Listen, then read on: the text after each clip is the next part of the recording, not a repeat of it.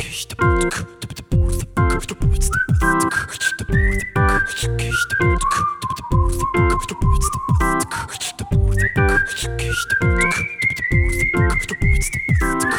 Freunde, hier sind wir wieder, euer Airball-Podcast. Chris, du bist am Start und wir haben ein neues Format. Das ist richtig, ich bin am Start und ein neues Format haben wir auch, genau. Ja, also die ganze Sache ist, dass die Titans Area quasi, unser Lieblingswort, ähm, eine Kooperation mit unserem Heimatverein hier in Dresden. Die spielen in der zweiten Bundesliga Pro B. Und ja, Chris, du kannst trotzdem mal kurz erzählen, wie wir dazu gekommen sind, weil das geht ja auf deine Kappe. Ja, das ist richtig, das ist meine Schuld, genau. Ja, wie ist das Ganze zustande gekommen? Ich habe die glückliche Situation, dass ich eben in meiner Familie, und zwar genau mein Cousin, der ist im Vorstand der Titans, und ja, irgendwann, nachdem wir halt unseren Airball-Podcast hier begonnen haben, sind wir mal ins Gespräch gekommen bei einer Familienfeier. Ich habe gesagt, Mensch Jan, wir haben einen Podcast und was hältst du denn davon, wenn wir dort vielleicht mal irgendwann eine Kooperation mit den Titans äh, in, ja, einfach mal überlegen, ob man da was hinbekommt. Das hat dann erstmal eine Weile brach gelegen, weil sowohl wir als auch die Titans das dann so ein bisschen aus dem Auge verloren haben. Und ja, jetzt ist es Ende letzten Jahres eben nochmal aktuell geworden. Wir haben die ersten Kontakte geknüpft und ja, jetzt sind wir hier in der Titans Area. Und wir haben auch unseren ersten Gast da, aber vorher würde ich sagen, wir haben noch ein neues Intro für euch. Die Hymne der Titans, kann man das so sagen?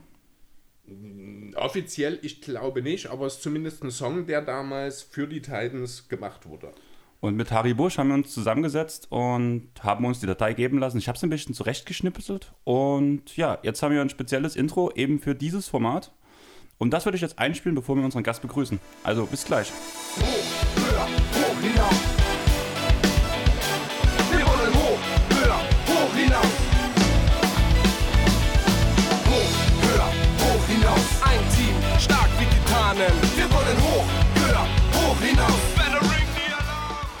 So, da wären wir wieder und uns gegenüber sitzt jetzt Brian Neeson, das Titans Urgestein. Grüß dich, Ty. Servus, vielen Dank erstmal für die Einladung von euch. Wie ist das bei dir, Podcast? Hörst du selber? Hast du schon mal einen eingesprochen? Wie sind da so deine Erfahrungen? Also, ich habe selber noch nie einen Podcast aufgenommen und habe jetzt auch noch nicht so viele Podcasts gehört, aber für mich auf jeden Fall eine neue Erfahrung und habe auf jeden Fall Bock drauf mit euch. Ja, cool. Wir freuen uns auf jeden Fall auch, dass du hier bist, dass wir diese ganze Thematik jetzt beginnen können. Und ja, dann würde ich sagen, zum Einstieg, Brian, erzähl uns doch vielleicht erstmal ein bisschen was über dich. Ja, also sehr gern. Ich komme aus Arnstadt, bin 28 Jahre alt, habe äh, mein ganzes Leben schon Sport gemacht, habe mit vier angefangen Fußball zu spielen, wie viele deutsche Jungs, sage ich mal. Bin dann mit 14 über den Freiplatz zum Basketball gekommen habe das dann intensiviert, indem ich fünf Jahre auf dem Internat in Jena war und bin dann seit 2013 in Dresden und spiele für die Dresden Titans hier. Ähm, wie kam es dazu, dass du den Schritt nach Dresden genommen hast? War das wegen deinem Studium oder? Äh, es hatte verschiedene Faktoren, wobei das Studium dann eine Riesenrolle gespielt hat. Ich hatte mir Programme angeguckt, die für mich in Frage gekommen sind, war dann hier damals mit Thomas Geschwinski, hatte hier ein paar Probetrainings gemacht, hatte mir die Uni mit ihm angeguckt, hatte mit ihm besprochen, wie man das Ganze später ähm, äh, kombinieren könnte. So, sorry. Und genau, so ist es dann zustande gekommen, dass ich mich für Dresden entschieden habe und quasi bis heute treu geblieben bin. Das ist auf jeden Fall schon mal schön, weil du bist gerade zu den Titans gekommen, wo ich glaube, meine ersten Fan-Momente, blöd gesagt, hatte, also meine ersten Momente in der Halle. Und ich würde aber nochmal bei dir ein bisschen zurückgehen. Du sagtest ja, du bist über den Freiplatz zum Basketball gekommen. Hast du auch, da wir eigentlich ein NBA-Podcast sind, so ein Lieblingsteam in der NBA? Verfolgst du selbst die NBA? Beziehungsweise wer ist dein Lieblingsspieler? Hast du ein sportliches Idol? Ja, also früher, als ich mit Basketball angefangen habe, hat man die NBA auf jeden Fall sehr viel verfolgt und versucht auch immer mal ein Spiel zu gucken, was ja immer relativ schwer war, weil die Spiele meistens nachts liefen. Ähm, das hat sich bis heute ein bisschen geändert. Heute gucke ich eher weniger die NBA, aber dafür mehr die Euroleague, einfach weil das dem Basketball näher kommt, den wir hier auch in Deutschland praktizieren. Ähm, früher hatte ich aber ein extremes Vorbild, was für viele eher immer Ver Verwirrung war, denn es war Brandon Jennings, also bei den Milwaukee Bucks noch gespielt hat. Okay, das ist tatsächlich sehr interessant. Da gibt es bestimmt eine Geschichte dazu, oder? Ähm, einfach aus dem Grund, dass er relativ skinny war, also schmächtig. Er war auch Linkshänder wie ich. Und ähm, trotzdem, dass er so dünn war, hat er sich immer durchgesetzt und das fand ich immer wieder bemerkenswert und deswegen war das dann für mich irgendwie so dann mein Lieblingsspieler. Und von ihm habe ich dann immer versucht, auch Spiele zu sehen. Genau, und deswegen auch so ein bisschen die Sympathie mit den Milwaukee Bucks, was bis heute auch ein bisschen geblieben ist. Auf jeden Fall. Dann hast du ja durchaus momentan eine sehr glückliche Zeit, auch was das angeht, auch wenn, die, äh, wenn du meinst, dass die NBA nicht mehr den ganz großen Fokus natürlich spielt. Ähm, ich habe noch, fand ich ganz interessant, in deinem Spielerprofil ist noch der Name Twain Wade aufgetaucht als sportliches Vorbild. Ja, ich weiß bis heute nicht, wer das da reingeschrieben hat, weil ich selber habe das nicht gesagt. Aber auch Twain Wade auf jeden Fall ein sehr, sehr guter Basketballspieler gewesen. Und von daher hatte ich damit auch kein Problem. Ich glaube, es hat einfach nur jemand mal reingeschrieben, weil ich die Nummer 3 genommen hatte. Und dass der erste Spieler wahrscheinlich war, dem derjenige eingefallen ist, der auch die Nummer 3 hatte. Ja, wäre natürlich Allen Iverson eingefallen. Also Chris Paul. Chris Paul, ja. Die Möglichkeiten gerade bei der Nummer 3 sind natürlich äh, sehr breitflächig, das stimmt, genau. Also ich trage beim Handball halt die 3 wegen Chris Paul. Also so. ich hatte früher die 4 getragen und habe danach den Jump zur 3 gemacht wegen Chris Paul. Ja, ja. sieht man ja unter deinem Insta-Handle und Co. Ja, mittlerweile schon, ja. ähm, hast du ein paar also wie lief das bei dir ab? Wie waren deine Trainingseinheiten vor allem als Kind, wo du zum Basketball gekommen bist? Wie, äh, ich würde es halt gern so erstmal aufräumen, bevor wir direkt zu den Titans kommen, weil ich glaube, das Thema wird dann auch intensiviert, wenn deine Zeit bei den Titans auch gekommen ist. Wie waren deine Einheiten? Wie wurdest du gefördert zum Beispiel? Ja, also ich habe ja, als ich in Arnstadt noch war, das ist bei Erfurt übrigens, äh, in Thüringen, Dort habe ich eigentlich erstmal nur auf dem Freiplatz gespielt und war halt ja noch im Vereinssport vom Fußball tätig, wo ich, sage ich mal, auch nicht schlecht war, sage ich mal. Ähm, und eines Tages war dann ein Kumpel auf dem Freiplatz, das kann ich vielleicht mal erzählen, so eine kleine Story. Und der hatte von unserem Korb per Schlagwurf in den gegnerischen Korb getroffen. Und ich habe ihn gefragt, ey, das ist so geil, triffst du den Wurf immer? Und er meint so zu mir, na klar. Also als ob es das Normalste der Welt gewesen wäre. Und da dachte ich mir so, oh, Basketball ist wirklich sehr geil.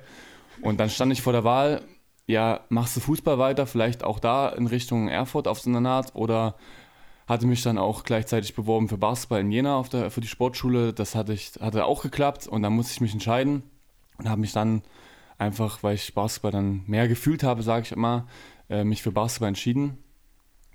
Genau, und dann war ich dann fünf Jahre in Jena auf der Sportschule. Da sah das Ganze dann so aus, man hatte zwei, äh, zwei Stunden Unterricht, hatte dann meistens drei Stunden Training, dann wieder zwei Stunden Unterricht und danach nochmal am Abendtraining.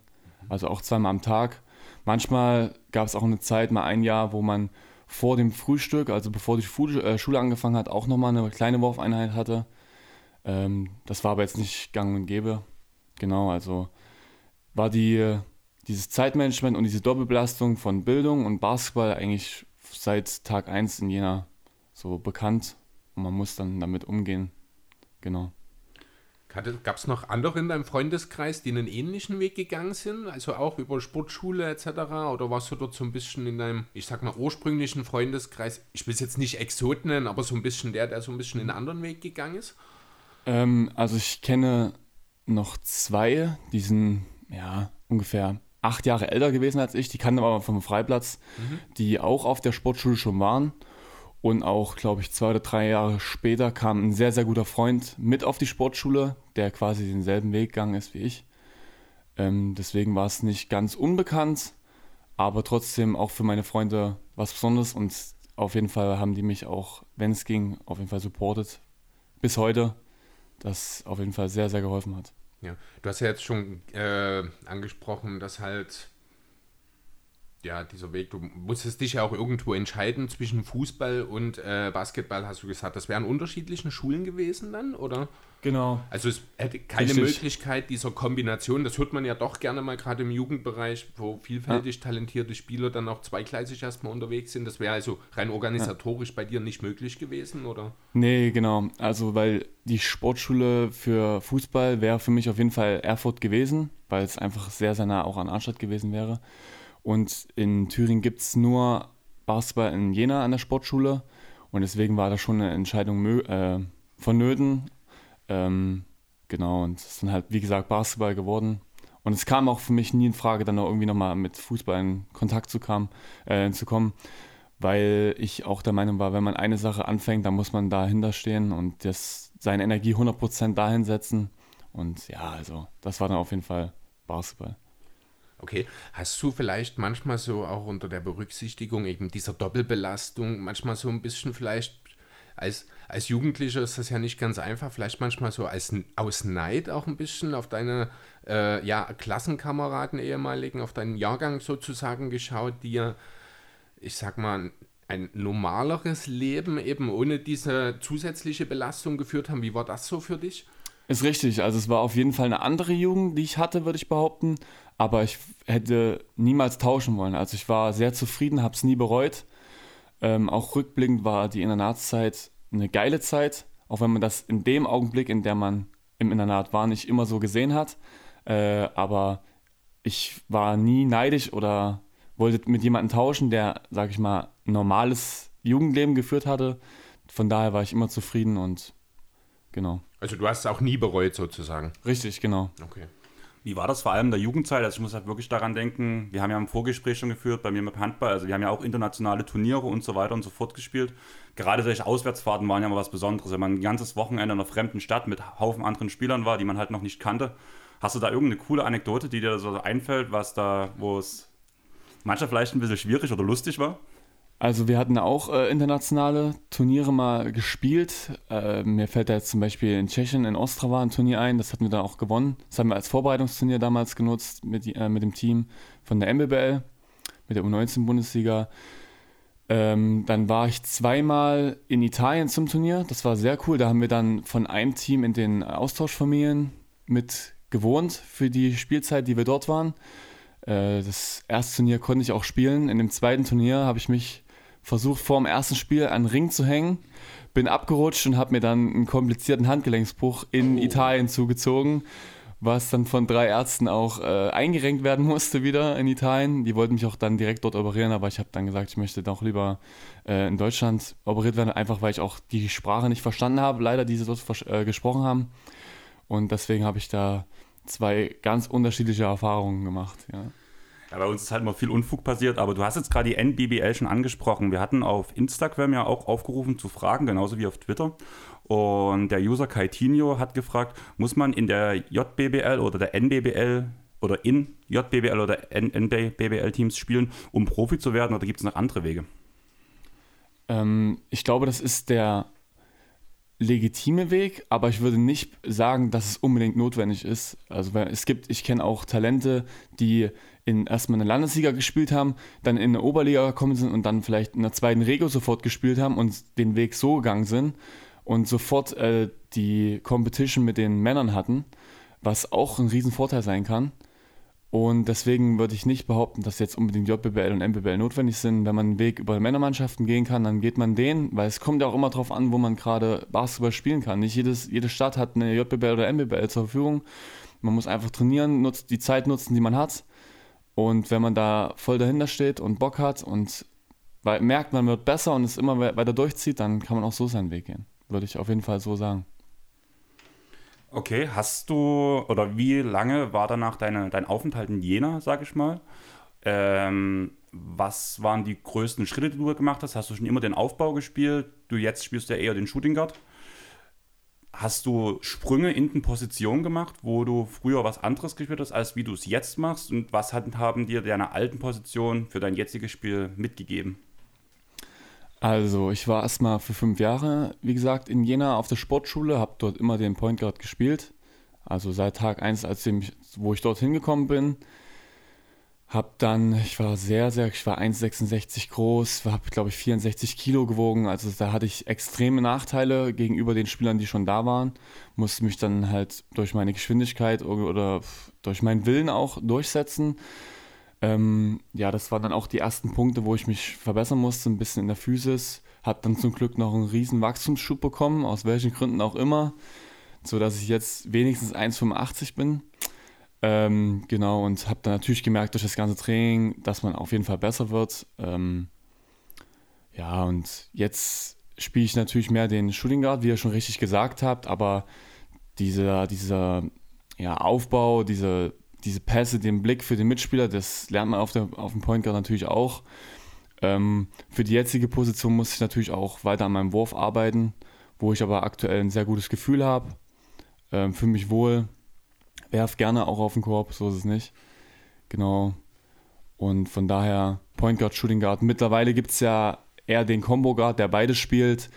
Ähm, und der Position oder das ist auch das, was ich eigentlich äh, für mich so ein bisschen ja, entdeckt habe oder fühle, auf jeden Fall. Wie alt warst du ungefähr, als der Wachstumsschub kam? Relativ spät tatsächlich. Ähm, ich würde so behaupten mit 17, also 17, 18.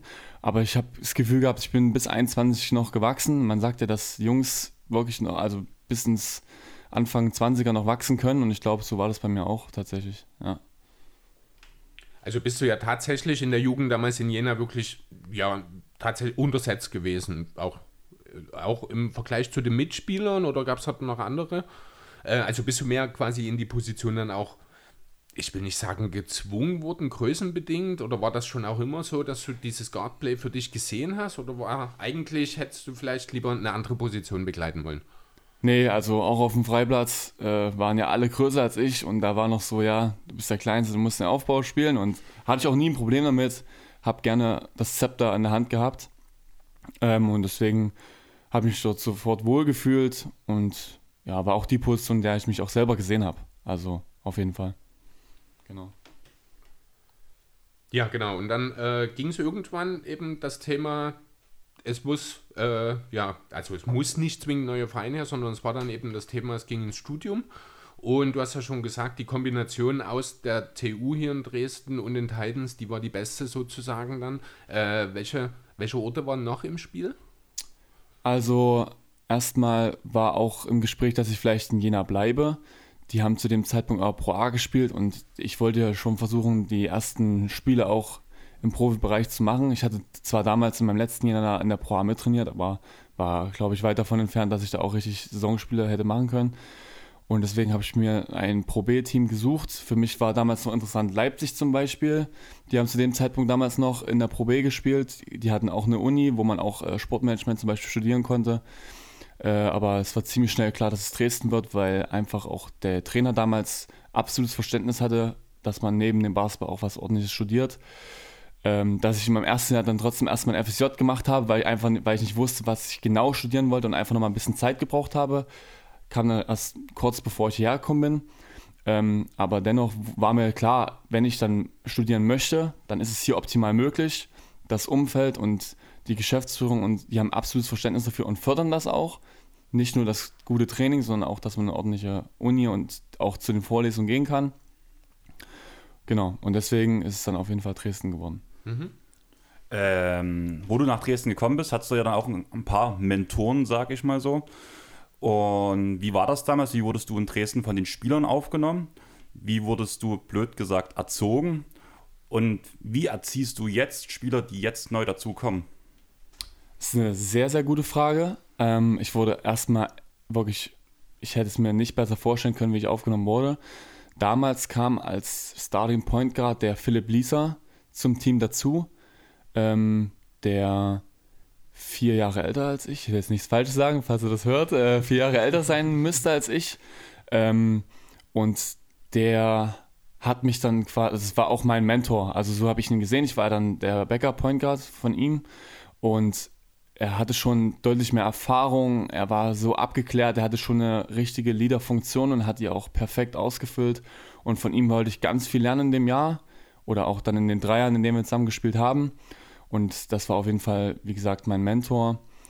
Und das ist auch bis heute geblieben. Die Eigenschaften, die ich von ihm habe, habe ich, glaube ich, auch bis heute selbst noch in mir. Und eigentlich versuche ich das auch genauso den jüngeren Spielern, die jetzt bei uns mittrainieren oder auch schon, also oder auch spielen, einfach auch so mitzuteilen. Genau. Und wenn du sagst, es war dein Mentor, man tut ja bei einem Mentor auch meistens versuchen, sich gewisse Spielaspekte abzukapseln. Hast du dich dann auch bewusst gegen manche Spiel oder gegen einen gewissen Spielstil von ihm entschieden, um dein Spiel weiter nach vorn zu treiben? Also er war mehr, er war mehr der Slasher, würde ich behaupten. Also er war sehr, sehr, sehr, sehr stark im, zum Korbziehen. Äh, ich war, glaube ich, dann eher der Werfer, wobei wir da schon einen Unterschied hatten. Aber gerade was den defensiven äh, Aspekt angeht, das war ein exzellenter Verteidiger, wo ich viel lernen konnte. Äh, allgemein auch das Mindset zu haben, nie aufzugeben äh, auf dem Spielfeld, das war bei ihm extrem. Das hat mich immer beeindruckt. Auch das habe ich versucht so zu übernehmen. Aber auch, dass er schon wusste, wie das äh, im professionellen Basketball abläuft im Alltag. Jetzt nicht nur im Training oder im Spiel, sondern auch, wie man seinen Alltag gestaltet, Regeneration etc. Äh, auch da musste ich nochmal dazulernen natürlich, das weiß man nicht von jetzt auf gleich. Und ähm, genau, da, wir haben ja da auch zusammen gewohnt tatsächlich. Und deswegen habe ich ihn ja 24-7 quasi gesehen und konnte dann immer so ein bisschen mit ihm auch sprechen, auch äh, was mentale Ansa Sachen angeht. Wenn es mal nicht so lief, wie geht man da um mit der Situation? Was kann man machen, um wieder aus dem Loch in Anführungszeichen rauszukommen? Genau, also auf jeden Fall sowas auch. Du hast gerade schon den Punkt so ein bisschen angesprochen, Freizeit zu ähm, spielen, sage ich mal so. Wie ist bei dir so der typische Alltag in einer Woche? Also zwischen Studium, zwischen Basketballspielen, zwischen Freizeit, zwischen Erholung, zwischen Ernährung wird ja auch, denke ich mal, ein großer Punkt sein oder zumindest ein Teil. ja, Ernährung lassen wir mal raus. Da gibt es andere, die da deutlich mehr drauf achten als ich. Ähm, natürlich, wenn man studiert und Training hat, in der Vorlesungszeit, da ist wenig Freizeit. Das ist klar. Dann hat man die Jungs im Training, macht mit denen immer mal vielleicht noch was abseits vom, vom Basketball ähm, oder mit Leuten von der Uni, aber viel Zeit bleibt da nicht übrig, dann eher, wenn die Saison vorbei ist oder wenn die Vorlesungsfreizeit ist, man alle Prüfungen geschafft hat. Wenn Prüfungszeit ist, dann ist die Belastung richtig hoch. Also die Jungs sind dann auch wieder im Februar dran mit Lernen. Wir haben ja auch viele Studenten dieses Jahr oder diese Saison. Ähm, da muss man wirklich viel lernen, dann zweimal Training am Tag da kommt schon einiges auf einen zu. Also eher im Sommer, wenn dann die Saison vorbei ist, da kann man mal ein bisschen verreisen, die Familie sehen, weil die sieht man ja auch nicht so oft, wenn man, oder wenn ich jetzt hier bin, man hat ja immer am Wochenende Spiel, in der Woche Training, da bleibt keine Zeit mal nach Hause zu gehen, dann eher Weihnachten. Da hat man mal wieder ein bisschen Zeit mit der Familie gehabt, genau. Die Familie ist noch in Jena, oder? In Arnstadt, in Arnstadt. In Arnstadt. Genau, genau, genau, genau, genau, genau. Ja, und deswegen äh, muss man einfach ein gutes Zeitmanagement haben, um das beides zu kombinieren. Auf jeden Fall. Bisschen Selbstverantwortung und dann funktioniert das aber. Das bisschen Freizeit, das äh, du letzten Endes übrig hast, womit gestaltest du das dann? Also was sind so Hobbys, die man dann darüber hinaus noch macht? Oder gehst du auch so in deiner Freizeit dann noch ab und zu auf dem Freiplatz noch spielen? Oder geht die Liebe dann doch nicht so weit, wenn man das auch professionell tätigt? Nee, also tatsächlich nicht. Auf keinen Fall würde ich da jetzt auf den Freiplatz oder so gehen, einfach weil ich auch die Zeit brauche, um mich zu regenerieren oder auch prinzipiell ist da wenig Sport in der Freizeit, äh, ja, die ich, oder andere Sport, den ich da mache. Dann sitzt man doch eher mal vor der Konsole oder geht mal einen Kaffee trinken oder geht mal was essen im Restaurant. Genau, dann eher solche Sachen, also eher gemütlichere Sachen. Ja, kann ich durchaus nachvollziehen. Du hast gerade schon gesagt, wenn wir gerade bei dem Punkt Freizeit sind, das würde mich jetzt schon brennend interessieren, aber du musst nicht darauf antworten, wenn du nicht magst. Gerade in der Zeit, also ich, unsere Hörer wissen es ja, da ich ja auch DJ bin in Dresden, der Neustadt, unter anderem auch im Rosis, was ja damals zumindest schon ein guter Anlaufpunkt für euch war. Das war jeden Montag, glaube ich, ne? Genau. das war immer lustig, wenn danach auf einmal das Publikum ein Kopf größer war und man dann gesehen hat, ah gut, die ah, Titans sind wieder da. Kann schon gut sein. nee, äh, auf jeden Fall, gerade auch mal nach Spielen oder so mal feiern klar. Auf jeden Fall. Braucht man auch mal, wir sind trotzdem, also normale Menschen, die auch gerne mal weggehen als Team, unter Leuten sind. Also ich glaube, es ist auch nichts Verwerfliches dran. Genau. Gibt es den Mythos der Kiste Bier nach einem Sieg? Hm, kann schon sein, obwohl ich jetzt äh, kein Biertrinker bin. Also ich okay. trinke kein Bier, aber klar, so ein Kasten nach einem guten Spiel, warum nicht? Ja, kommt mir bekannt vor. So ja, was, sowas ist, ist manche wichtig. Sachen gibt es halt einfach überall, ne? Ähm, was auch für eine Frage reinkam, war: Hast du ein Pre-Game-Ritual? Also Socke links erst anziehen oder so? Meine äh, Pre-Game-Routine geht tatsächlich schon am Abend davor los. Ich nehme immer ein Bad. Also ich weiß nicht, wie das gekommen ist, aber ich nehme ein Bad, um mich ein bisschen zu entspannen und dass ich gut schlafe. Ähm, dann haben wir früh meistens, wenn wir zu Hause vor allen Dingen spielen, äh, ein Wurftraining, eine Wurfeinheit, wo wir ein bisschen in Bewegung schon kommen. Dann gehe ich heim, ähm, mache mal Mittag, dann habe ich so eine Stretching-Routine, die ich mache. Dann gucke ich meistens tatsächlich noch irgendein NBA-Spiel. Das hat sich auch irgendwie so eingepil äh, eingepilgert, dass ich ein NBA-Spiel gucke, einfach um schon in diesen äh, Basketball-Modus zu kommen. Einfach, dass ich schon im Kopf habe, Basketball, okay, gleich geht's los, bald geht's los, dass ich dann da ready bin. Genau, dann gehe ich in die Halle, tape mich und nehme meine Würfe. Da habe ich auch meine Routine, wie ich die Würfe am Anfang nehme, um ein gutes Gefühl zu haben. Und dann geht das Spiel los, genau. Okay, ich würde gerne nochmal zu dem Thema Studium zurückkommen. Ich habe mal ein bisschen geschaut, du studierst äh, Hydrowissenschaften. Genau. Machst deine oder schreibst deine Masterarbeit jetzt aktuell, wenn ich das richtig gelesen habe? Äh, ich möchte die demnächst anfangen, also Februar, Mitte Februar. Okay, genau. also du bist kurz davor sozusagen. Richtig, genau. Okay, erzähl uns doch mal Hydrowissenschaften. Also Hydrowasser, klar, wahrscheinlich eine Umweltthematik, würde ich behaupten wollen. Ja. Ähm, was genau, in welche Richtung geht man dort dann mal? Und darüber hinaus, ist das etwas, was man vielleicht nach der aktiven Karriere auch mit dem Basketball kombinieren kann?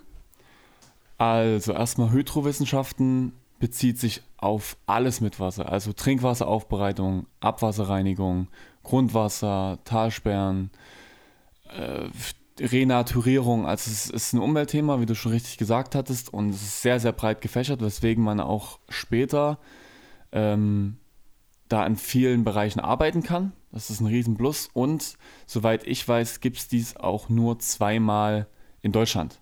Weswegen. Im Studiengang, oder? Genau, Okay. genau.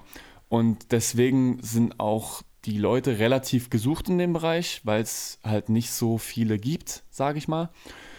Und auf jeden Fall auch nach dem Basketball ein Bereich, wo ich natürlich arbeiten möchte, sonst würde ich es ja auch nicht machen. Ähm, deswegen auch da der Master. Und ja, man muss schauen, wie es dann mit dem Basketball letztendlich weitergeht. Irgendwann muss man ja den Schritt dann in, ins Berufsleben schaffen oder machen. Und wie, aber wie das jetzt genau aussieht, da gibt es noch keine konkreten Pläne, aber muss man sich auf jeden Fall zeitnah Gedanken machen. Wenn du jetzt gerade schon ganz kurz das Karriereende angesprochen hast, ähm, da hat Sandro von Dallas Maps Germany von der Instagram-Seite gefragt, möchtest du nach deiner Spielerkarriere im Basketball weiter tätig bleiben, also beispielsweise als Trainer oder irgendwie in einer anderen Funktion? Also ich glaube, ich wäre kein guter Trainer. Dafür ist mein, ja, meine Geduld zu gering. Ähm, ich würde wahrscheinlich erstmal nochmal ein paar Freizeitteams spielen, einfach weil Basketball auch Spaß macht. Ist ja klar und man da einfach vielleicht nochmal mit ein paar alten Freunden auch spielen kann. Ähm, das wäre auf jeden Fall eine Überlegung und vielleicht mal in so einem Freizeitteam auch einen Co-Trainer machen oder so, aber jetzt so, dass ich einen konkreten Team übernehme, das ist für mich eher schwer vorstellbar. Und im Nachhinein nochmal einen Schritt zum Fußball zurück. Ist das auch eine Variante oder eher nicht? Ja, also im Sommer versuche ich ja auch immer mal irgendwie Leute zusammenzutrommeln oder irgendwo reinzugucken, dass ich da nochmal ein bisschen mit kicken kann. Ähm, vielleicht, wenn, ja, wenn mit, es mit dem Basketball auch nicht mehr ist, vielleicht nochmal irgendwie eine Saison Fußball wäre auch interessant auf jeden Fall, aber ob das realisierbar ist, weiß ich noch nicht. Und dann bringen wir jetzt die dritte Sportart noch mit rein. Du kommst aus einer Handballerfamilie. Ja, es stimmt, ist richtig. War früher immer, wenn mein Vater gespielt hat, äh, bei den Spielen mit der ganzen Familie und habe da auch auf jeden Fall äh, Handball lieben gelernt. Und spiele ich auch, habe ich auch immer mal gerne selber gespielt, aber ist natürlich sehr körperbetont. Ähm, muss man schauen, ob das, ob man das sich nochmal antun möchte, wenn dann Basketball vorbei ist. So, ich muss einfach fragen, ähm, zum Thema Fußball, ich nehme mal an, Rot-Weiß Erfurt wird dann eine gewisse Präferenz bei dir sein, vielleicht? Wobei, nee, Quatsch, Karl Zeiss wahrscheinlich eher, oder? Ja, also wenn, glaube ich, eher tatsächlich Karl Zeiss, einfach weil man da auch die Jugendspieler kannte. Man hat mit denen zusammen gewohnt, man, man war mit denen in einer Klasse so. Ähm, aber bei beiden jetzt nicht so krass. Gibt es einen anderen Verein, den du unterstützt? Ja, ich sage jetzt mal Schalke 04. also es ist tatsächlich. Ist es wirklich? Ja, ja, Ach, auf du- jeden Fall. Wir, laden uns ständig solche Fußballnulpen ein. Bayern-Fans, Schalke-Fans. Was ist denn los mit uns? Das können wir so nie weitermachen. Nee, ich war einfach als tatsächlich als Kind ein, zwei Mal dort im Stadion und es war atemberaubend die Atmosphäre bei Schalke oder auf Schalke besser gesagt. Und ja, das ist bis heute geblieben, auch mit dem Abstieg. Ja. Ja, dann muss ich jetzt doch ein bisschen suffisant grinsen hier an der Stelle. Aber ja, ich kann schon verstehen. Schalke ist natürlich auch äh, Traditionsverein. Richtig. Mein Vater selber ist Schalke-Fan, deswegen bin ich wahrscheinlich Dortmund-Fan geworden in jungen Jahren. Ähm, aber ja, nee, die Frage muss natürlich von mir dann einfach irgendwann mal kommen. Ähm, Ich sag mal so, jeder macht Fehler im Leben, ne? Ja, genau, richtig. Du bist halt Schalke-Fan geworden. Nee. So ist das halt manchmal im Leben. Aber so groß, verfolgst du Fußball noch viel? Ähm, ja, tatsächlich, Bundesliga gucke ich gerne. Ähm, Wenn es geht, die Schalke-Spiele natürlich auch. Also keine Bundesliga. Ja, auch Dynamo ist für mich über die Jahre äh, interessant geworden. Aber ja, aber am meisten gucke ich tatsächlich Euroleague, weil das ist sehr, sehr schöner Basketball in meinen Augen. Immer wieder Wahnsinn zu sehen, was die Spieler dort leisten und wie das Ganze klickt bei den Teams. Also schon schön, Euroleague auf jeden Fall. Auch wenn ich in der Euroleague nicht so weit tief drin stecke, wer wären da so dein Lieblingsteam und vielleicht auch dein Lieblingsspieler oder auch, hast du da auch eine Art Idol? Also einfach aus dem persönlichen Bezug. Ich kenne den Johannes Vogtmann von Georg Vogtmann, der einer meiner besten Freunde ist und auch bei uns im Team spielt, unser Kapitän ist. Einfach deswegen auch äh, CSKA Moskau. Ähm, wen ich auch gerne gucke, ist Mike James. Der dürfte für euch auch ein Begriff Ja. sein, weil er auch schon in der NBA gespielt hat. Ist vielleicht kein einfacher Charakter, aber einfach ein Ausnahmetalent, gerade was die Offensive angeht. Äh, den guckt man auch gerne zu bei AS Monaco. Aber prinzipiell, jedes, jedes Spiel ist so hart umkämpft. Ich habe das Gefühl, jeder kann jeden schlagen. Und deswegen ist es so interessant. Und ja, deswegen jetzt nicht unbedingt ein Lieblingsteam. Moskau, einfach aus dem persönlichen Bezug, klar, möchte ich, dass die gewinnen. Immer. Ähm, genau, aber sonst jetzt nichts Konkretes. Ähm, Chris, du hast da ein bisschen was über das ganze Thema Stats und sowas ausgearbeitet. Willst du auf das Thema direkt mal einsteigen? Oder? Ja, also viel ausgearbeitet habe ich nicht. Ich habe einfach mal ein bisschen geschaut. Ganz interessant fand ich, ähm, das war, ich glaube, auf der Seite der Basket, zweiten Basketball-Bundesliga, genau, da standen deine Career Highs. Da habe ich eine Frage, denn das fand ich doch ein bisschen kurios. Du hast äh, überall gute Zahlen aufgelegt in Sachen Career Highs, aber bei Blocks standen null. Jetzt meine Frage, liegt das an der fehlenden Erfassung oder hast du in deiner ganzen Karriere noch nie wirklich einen Wurf geblockt? Aber das kann ich mir eigentlich nicht vorstellen. Also ich bin weit davon entfernt, ein Shotblocker zu sein. Ähm, und ich hatte tatsächlich, glaube ich, bis in diese Saison noch keinen Block. Diese Saison hatte ich aber einen und der wurde aber nicht gescoutet. Der wurde nicht erfasst. Und das war die einzige Stat, die ich, glaube ich, nach dem Spiel geguckt hatte.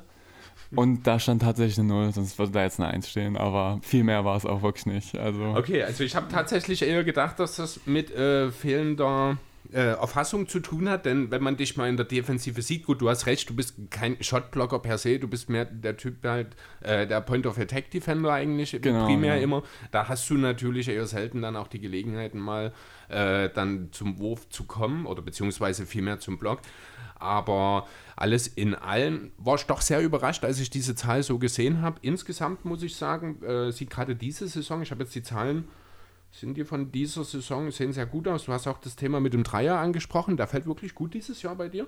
ja, Ähm, muss ich sagen, das sieht man auch, du nimmst die, das ist allgemein ist mir auf, finde ich, hast du in den letzten zwei, drei Jahren auch nochmal einen Sprung gemacht. Ähm, Du hast mehr den Ball in der Hand, finde ich, wieder im Vergleich dazu. Da, wie- mehr, mit mehr Ja, Selbstvertrauen auch. Ähm, ja, gibt's gab es da nochmal irgendwie eine Initialzündung dazu oder ist das einfach so die normale, natürliche Entwicklung, die man halt in dem Alter nimmt? Ich meine, du bist jetzt 28, ne? Du bist ja jetzt, Ja. äh, obwohl du eigentlich noch sehr jung bist, mit fast schon Abstand der Älteste, ich glaube auch im Kader, Ja, wenn mich nicht leider, alles leider. täuscht, ne? ja.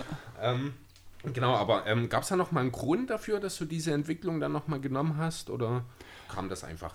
Also prinzipiell würde ich erstmal sagen, jeder Coach bringt sein System mit. Und in diesem System hat er seine Spieler oder vergibt die Rollen an Spieler weiter, die er gern haben möchte.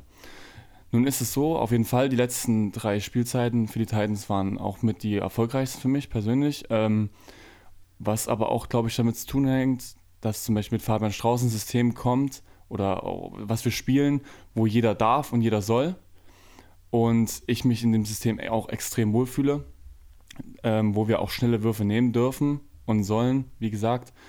Und ja, deswegen auch mehr Würfe, es liegt mir, dass wir wollen ja schnell spielen, das ist auch in meinem Interesse immer gewesen. Und genau, das funktioniert auch ganz gut für mich persönlich, aber viel wichtiger auch für das Team. Und ja, hoffentlich geht das auch noch ein bisschen so weiter. Ja, also der Erfolg aktuell in dieser Saison, der lässt ja durchaus noch die eine oder andere Erwartung zu für den, äh, ja dann auch für spätere Playoffs. Gibt es ja. denn da, seid ihr ganz konkret auch mit, einer, äh, mit einem Ziel in diese Saison gegangen, was ihr erreichen wollt? Also klar, wir wollen erstmal versuchen, jedes Spiel zu gewinnen und wollen natürlich den Heimvorteil in den Playoffs haben.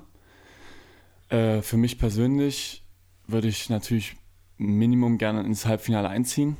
Ähm, aber die Playoffs haben, das wisst ihr ja selber auch, auch in der NBA ist es ja oft so, dass die Playoffs ihre eigenen Gesetze haben. Wir haben ein sehr gutes Team, wir haben aber auch noch ganz viel, ähm, wo wir uns verbessern können. Was, glaube ich, auch dieses Jahr eine sehr gute Eigenschaft von uns ist, obwohl wir auf Platz 1 sind, dass nicht niemand zufrieden ist. Jeder weiß, da, das, da muss noch irgendwas kommen, da geht noch mehr. Und das ist auch die richtige Einstellung in meinen Augen, dass man immer versucht, trotzdem noch besser zu werden und besser zu sein. Auch wenn man schon erster Platz ist, weil die Konkurrenz schläft nicht. Wir haben nur einen Sieg äh, Vorsprung. Und deswegen, aber ja, ich bin auch sehr zuversichtlich und gespannt, was die Saison noch für uns offen hält diesen Punkt hungrig sein, was du gerade angesprochen hast, finde ich, sieht man perfekt bei eurem Trainer. Also egal wie gut ihr gerade spielt, ob ihr gefühlt 10 Dreier in Folge verwandelt hat, er guckt immer extrem negativ so, weil er immer noch irgendwo die Fehler, so die kleinen Feinheiten, die kleinen Schrauben, die gedreht werden müssen. Auch das eine Mal, wo wir bei euch im Training waren, wo ihr uns kennengelernt habt, mhm. hat man ja, saßen ja. wir auch am Rand und Fabian war eigentlich die ganze Zeit nur am Rumschreien. Ja. Ist das für euch ein, also euer vorheriger Trainer war ja relativ ruhig im Vergleich, würde ich sagen. Zumindest wirkt es auf dem Feld immer so. War das vielleicht auch ein, der, der neue Typ Trainer, der euch aufgrund seiner Art auch nach vorne gebracht hat? Also, Fabo, der lebt es einfach vor, wie es sein sollte für uns. Und er ist auch davon überzeugt und deswegen schafft er es, es auch auf uns zu projizieren, zu übertragen. Einfach nie äh, zufrieden zu sein.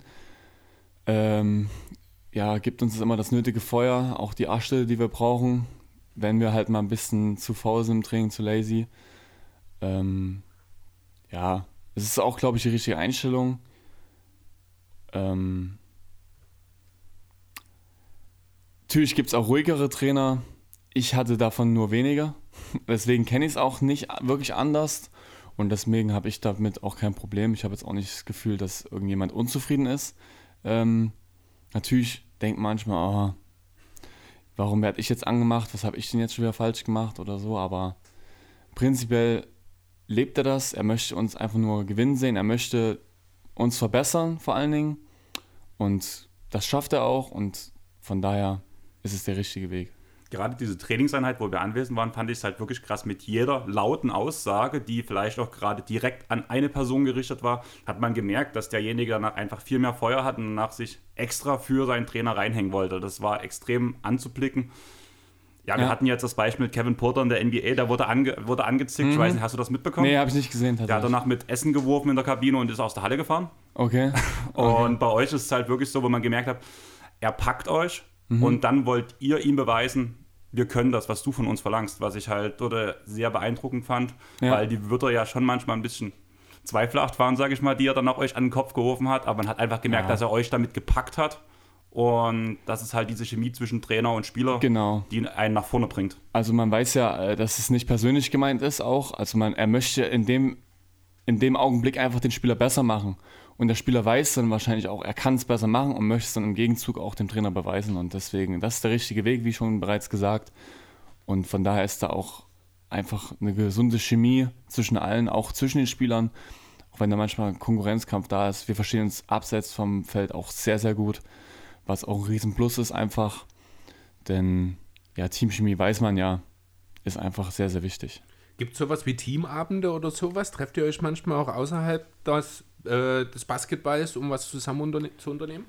Also vor, bevor die Saison losgeht, in der Vorbereitung, da hatten wir zum Beispiel mal einen Go-Kart-Tag gemacht, da sind wir alle Go-Kart fahren gewesen, das war richtig cool. Ähm, in der Saison ist man eher mal froh, wenn man die Mitspieler nicht sehen muss, weil man sieht sich zweimal am Tag, zwei Stunden in der Halle, jeden Tag, also über Wochen. Da tut es auch mal ganz gut, äh, ein bisschen Abstand von den anderen zu haben. Ähm, dann ist es eher so, dass man mal eins, zwei Leute trifft, aber dass sie alle zusammen nochmal irgendwie was zusammen nach dem Training machen in der Saison, ist eher selten der Fall. Genau. Höchstens mal so dann eine Weihnachtsfeier oder sowas, wahrscheinlich was so ein bisschen vom Verein dann organisiert ist, eher mal sowas noch, oder? Genau. Ach, gibt, sowas gibt es ja sicher auch bei euch, ne? Ja, Weihnachtsfeier prinzipiell gab es immer. Jetzt mit Corona, Wenn möglich. genau, Mhm. wenn möglich, genau. Mit Corona war das jetzt die letzten zwei Weihnachten nicht der Fall oder nicht möglich. Aber prinzipiell ist es auch im Interesse vom Verein natürlich. Wenn wir jetzt schon bei dem leidigen Thema Corona sind, wie fühlt es sich an, wieder vor leeren Rängen zu spielen, wenn ihr zu Hause spielt? Es ist einfach ganz, ganz anders. Also die letzte Saison, die war schon sehr einzigartig, ähm, muss man so sagen, weil die Fans einfach einen riesen Einfluss haben. Es ist einfach so, vor Fans zu spielen, die Fans auf den Rängen zu hören, wie sie einen antreiben, wie sie einen anfeuern oder auch ähm, die gegnerischen Fans zu hören, wie sie einen vielleicht auspfeifen, ausbuhen, das pusht einem ja auch, also mich persönlich zumindestens. Und das ist jetzt alles wieder nicht der Fall. Man muss sich wieder, man ist für sich selbst einfach wieder mehr verantwortlich und man muss die Energie und ähm, ja, dieses Pushen einfach im Team intern jetzt wieder lösen, quasi.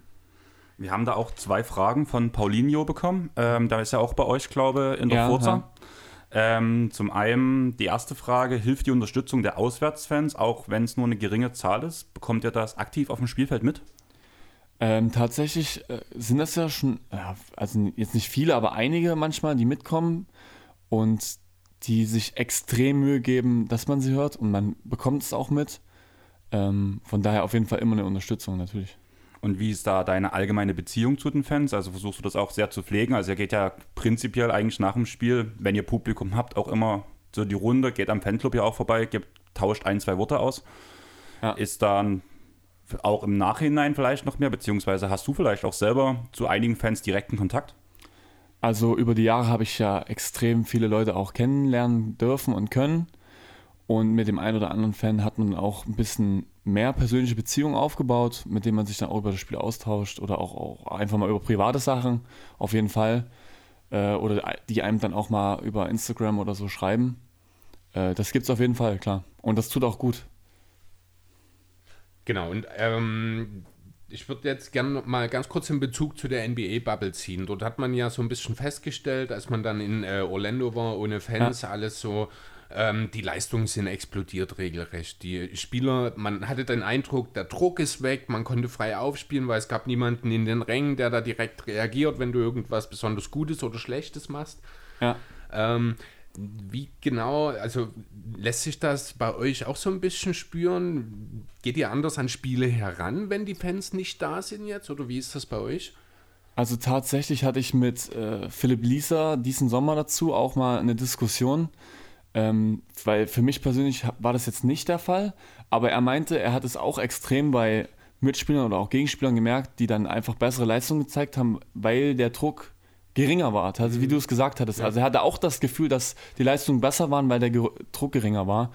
Also und als ich so ein bisschen drüber nachgedacht habe, hat es für mich auch Sinn gemacht, ähm, weswegen ich tatsächlich da so ein bisschen die Parallelen ja auch sehe oder man schließen könnte. Ähm, jetzt ist es wieder der Fall bei uns. Mal schauen, wie die Leistung aussieht von den anderen, ja. Wie fühlt sich das an, wenn ihr die Spiele zu Hause ohne Fans macht und danach müsst ihr auswärts in eine Stadt fahren, wo danach am Ende die Halle zumindest zum Teil voll ist? Ja, gut, da können wir jetzt nicht groß äh, was dran ändern. Man muss es so akzeptieren. Natürlich ist es schade, weil gerade in der Margon Arena mit Fans ist einfach geil. Und wir auch viele Fans haben. Gerade wenn ich an die Playoffs denke, wie viele Fans wir da letzte Saison gehabt hätten, das wäre Wahnsinn gewesen. Und dass dann andere äh, Teams dann noch Fans haben dürfen, dann ist das halt so. Dann müssen wir das so hinnehmen. Aber wie gesagt, auch die Auswärtsfans sind vielleicht im Endeffekt auch gut für uns, um einfach auch das Feuer, das nötige letzte Feuer zu entfachen für das Spiel auswärts. Jo. Äh, hast du gerade spontan was, Andreas? Ich überlege gerade, wo wir ansetzen können, um ehrlich zu sein. Wenn du gerade überlegst, würde ich einfach mal zwei Fragen reinhauen, weil die werden wir sonst nicht anders verpacken können. Sag ich Alles gleich mal so. Ähm, Oh, oh. Die erste Frage, bei der habe ich dich ja schon ein bisschen vorgewarnt, von der Kruko. Ja. Duschen. Thema Füße schamponieren oder ich stehe sowieso in der Seife? Nee, also Auf jeden Fall. Äh, auf jeden Fall alles waschen nach dem Training vor allen Dingen. Und gerade weil ich auch die Füße tape, da muss man auch die Füße waschen, ja. ja. Und, ja, und die andere Frage wäre von Ferry Hau, wer ist der beste NBA 2K-Zocker von euch auf All Time? Oh, das ist eine gute Frage. Ich glaube pff, tatsächlich Daniel Kirschner wahrscheinlich. Ich habe keine Ahnung, aber auch den habe ich jetzt zwei, drei Mal geschlagen. Ist schon lange her. Ich habe 2K, bin, ist das nicht mein Lieblingsspiel. Äh, bin da nie so richtig klar gekommen. Als ich dann Daniel zweimal geschlagen hatte, habe ich auch aufgehört. Da bin ich retired vom Spiel einfach, weil es, man soll aufhören, wenn es am schönsten ist. Ne? Und was spielst du da stattdessen? Weil auf deinem Profil steht ja Hobbys, Playstation. Ja, also ich habe natürlich viel FIFA gespielt in den letzten Jahren. Jetzt ist es auch weniger geworden. Na, die Klassiker, Call of Duty Warzone oder auch mal ein bisschen Hearthstone auf dem PC. Ja, das sind dann eher die Spiele geworden. Aber auch gerne, äh, ich habe auch eine, eine, Nintendo Switch mittlerweile und äh, wenn dann ein paar Leute aus dem Team sind, dann spielen wir auch gerne mal Mario Kart, um uns da zu messen, auf jeden Fall. Oder Smash Brothers. Ah, äh, Mario Kart hat man jetzt gerade, stand jetzt meine Switch eine Weile hier bei Andreas ja. mit Silvester, eben gerade deswegen. Smash Brothers ist definitiv noch eine Sache, über die ich auch nochmal nachdenken muss. ja, lohnt sich auf jeden Fall, ja. Also ich bin halt viel mehr dieser Mario Party-Typ. Ich mag diese Minispiele, das ist so ein mhm. bisschen auch mein cool. Ding eher. Auch cool, ja. Aber Mario Kart auf jeden Fall, da ist auch die Competition sehr hoch. Mhm. Und mit Tenna, unserem Kanadier, der die Saison gekommen ist, der ist wahrscheinlich der beste Fahrer von uns. Äh, ja, auf jeden Fall immer witzig, wenn wir was mal machen. Könnte man ja auch mal ein teaminternes Turnier veranstalten eigentlich. Ja, wenn es die Zeit mal erlaubt. Wenn es mal möglich ja. wäre, genau, in irgendeiner Form, äh, um mal den, den Mario Kart oder vielleicht ja auch den 2K Champion Team intern dann ja. zu, zu, krönen. 2K, ja. Bestand bei dir jemals so ein bisschen der Wunsch, auch selber in der NBA zu wechseln? Ich glaube, wenn man Basketball anfängt, professionell zu spielen, beziehungsweise zu intensivieren auf einem Internat, dann hat, glaube ich, jeder erstmal das höchste, oder sollte jeder das höchste Ziel haben, die NBA zu erreichen. Äh, dass das bei mir nichts wird, das war, glaube ich, relativ schnell klar, aber man wollte einfach versuchen, der beste Spieler zu sein, den man sein kann. Äh, ich bin auch so zufrieden, wie alles gelaufen ist, auch dass ich jetzt neun Jahre bei den Titans bin, Ich habe mich hier immer wohl gefühlt, ähm, konnte mein Studium machen, das ist für mich gar kein Problem oder so, also ich bin sehr zufrieden. Genau. Äh, man hat natürlich auch gegen Spieler gespielt, gerade ich oft gegen Dennis Schröder auch gespielt, ich glaube sechs bis acht Mal in der MBBL zum Beispiel und da hat man schon gesehen, das ist einfach ein anderes Niveau, was der hat, ein anderes Talent, der hat mehr vor, der wird mehr erreichen und deswegen verfolge ich auch zum Beispiel viel die Boston Celtics, einfach aufgrund dessen, dass ich gegen ihn gespielt habe und ich ihn auch als Spieler sehr, sehr gut finde. Ähm, genau. Da würde ich gerne auf das Thema weiter eingehen. Ja, sehr gerne. Ähm, weil das finde ich jetzt gerade schon interessant, weil es also vor allem für unsere NBA-Hörer mhm, schon, ja. glaube mal cool zu hören ist, mit jemandem, der direkt gegen Dennis gespielt hat. Ja. Er wirkt ja schon so ein bisschen Trash-Talker zum Beispiel, auch auf dem Feld in der NBA, sehr selbstbewusst. Wie wirkt er im Jugendbereich dann so auf dich? Genau so. Also hatte damals schon Trash-Talk gerne gemacht. Ähm, war, wie, wie du schon richtig gesagt hast, sehr selbstbewusst, äh, hat Vollgas auf dem Feld gegeben und aber das ist auch der Grund, warum er es so weit geschafft hat. Dieses Selbstvertrauen sich selbst, diese, dieser Wille, sich durchzusetzen. Ich sage manchmal, also ist bei Westbrook ja genauso, vom Mindset her. Die sind sich, glaube ich, in der Sache sehr ähnlich, weswegen beide sehr, sehr gute Spieler geworden sind und sich äh, auch gegen andere Spieler oft durchsetzen können. Ähm, Genau, er war in der Jugend genauso, wie er jetzt ist. Ich glaube, jetzt ist er einfach kontrollierter, was seine Emotionen angeht. Hat noch einen Wurf dazu bekommen. Hat er, glaube also relativ gute Quoten auch die letzten Jahre jetzt von der Dreipunktlinie gehabt, so was ich jetzt zumindest gesehen habe. Und ist auch einfach zu einem Leader gereift. Also. Und was ist der beste Spruch, an den du dich erinnern kannst, den er dir jemals gedrückt hat? Äh, an, da, an mich glaube ich eher, eher, kein. Also ich hatte jetzt keine Probleme mit ihm. Also ich hatte ja auch keine persönliche Beziehung jetzt oder so. Hast du ihn direkt auch verteidigt oder war Ja, ja, war ja. meine Position. Ich habe ihn auf jeden Fall auch verteidigt. Äh, war nicht immer leicht, könnt ihr euch vorstellen. ähm, aber ich, er hat mir jetzt keinen Spruch gedrückt oder so, an den ich mich erinnere. Also von daher. Bist du selber ein Trash-Talker?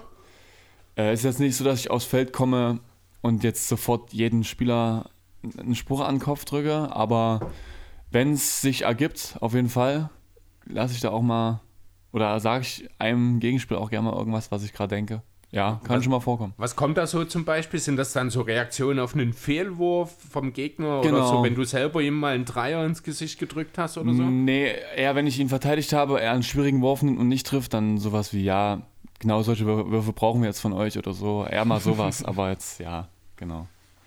Also ist das Trash-Talking an sich ist jetzt bei euch dann auch nicht ganz so ausgeprägt? Also ich würde auch behaupten wollen, man kriegt jetzt nicht so viel mit, wenn man in der Halle ist, äh, dass da besonders viel Trash-Talk fabriziert wird, oder? Na, ich weiß nicht, im Livestream kriegt man das, glaube ich, nicht so viel mit. Es gibt aber schon ein, zwei Situationen pro Spiel, wo ein intensiver Austausch zwischen zwei Spielern stattfindet. Okay, Sag ich mal vielleicht- so. Vielleicht müssen wir uns auch einfach bei den nächsten Spielen, wenn wir wieder reingehen können, näher an die, an den, an die Linie setzen, um das besser hören zu können. Ja. Ähm, Chris hat ja vorhin schon diesen Punkt mit deinen Blogs angesprochen, deinen Career Highs und sowas. Mhm. Ähm, wie sieht das bei dir aus? Tust du auch während dem Spiel so ein bisschen auf deine Statistiken gucken oder ist dir das in dem Moment einfach ziemlich egal und du guckst nach dem Spiel auf den Bogen und denkst, oh cool, neun Assists.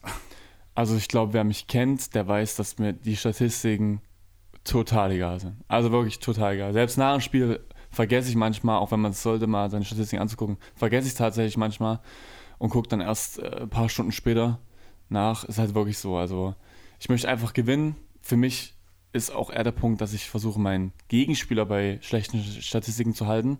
Dass ich dann eher gucke, was hat er gemacht. Ähm, natürlich freut man sich, wenn man mal irgendwie, was weiß ich, mehr Assists hat und mehr Punkte hat. Ganz klar, ist gut für Selbstvertrauen auch. Aber in erster Linie geht es wirklich darum, dass das Team gewinnt. Und da spielen meine Statistiken erstmal keine große Rolle. Definitiv. Ja, kaufe ich dir auch sofort ab, muss ich ganz ehrlich sagen, wenn man dich mal auf dem Feld gesehen hat, das ist genau das. Eine Ja, andere Antwort hätte ich jetzt auch nicht erwartet. Danke. von dir. Danke. Ähm, und wer ist der härteste Arbeiter von euch im Team? Also gibt es so jemanden, der immer eine Stunde vorm Training da ist, eine Stunde länger bleibt, so im Endeffekt? Blöd gesagt, diese Mamba-Mentality von Kobe?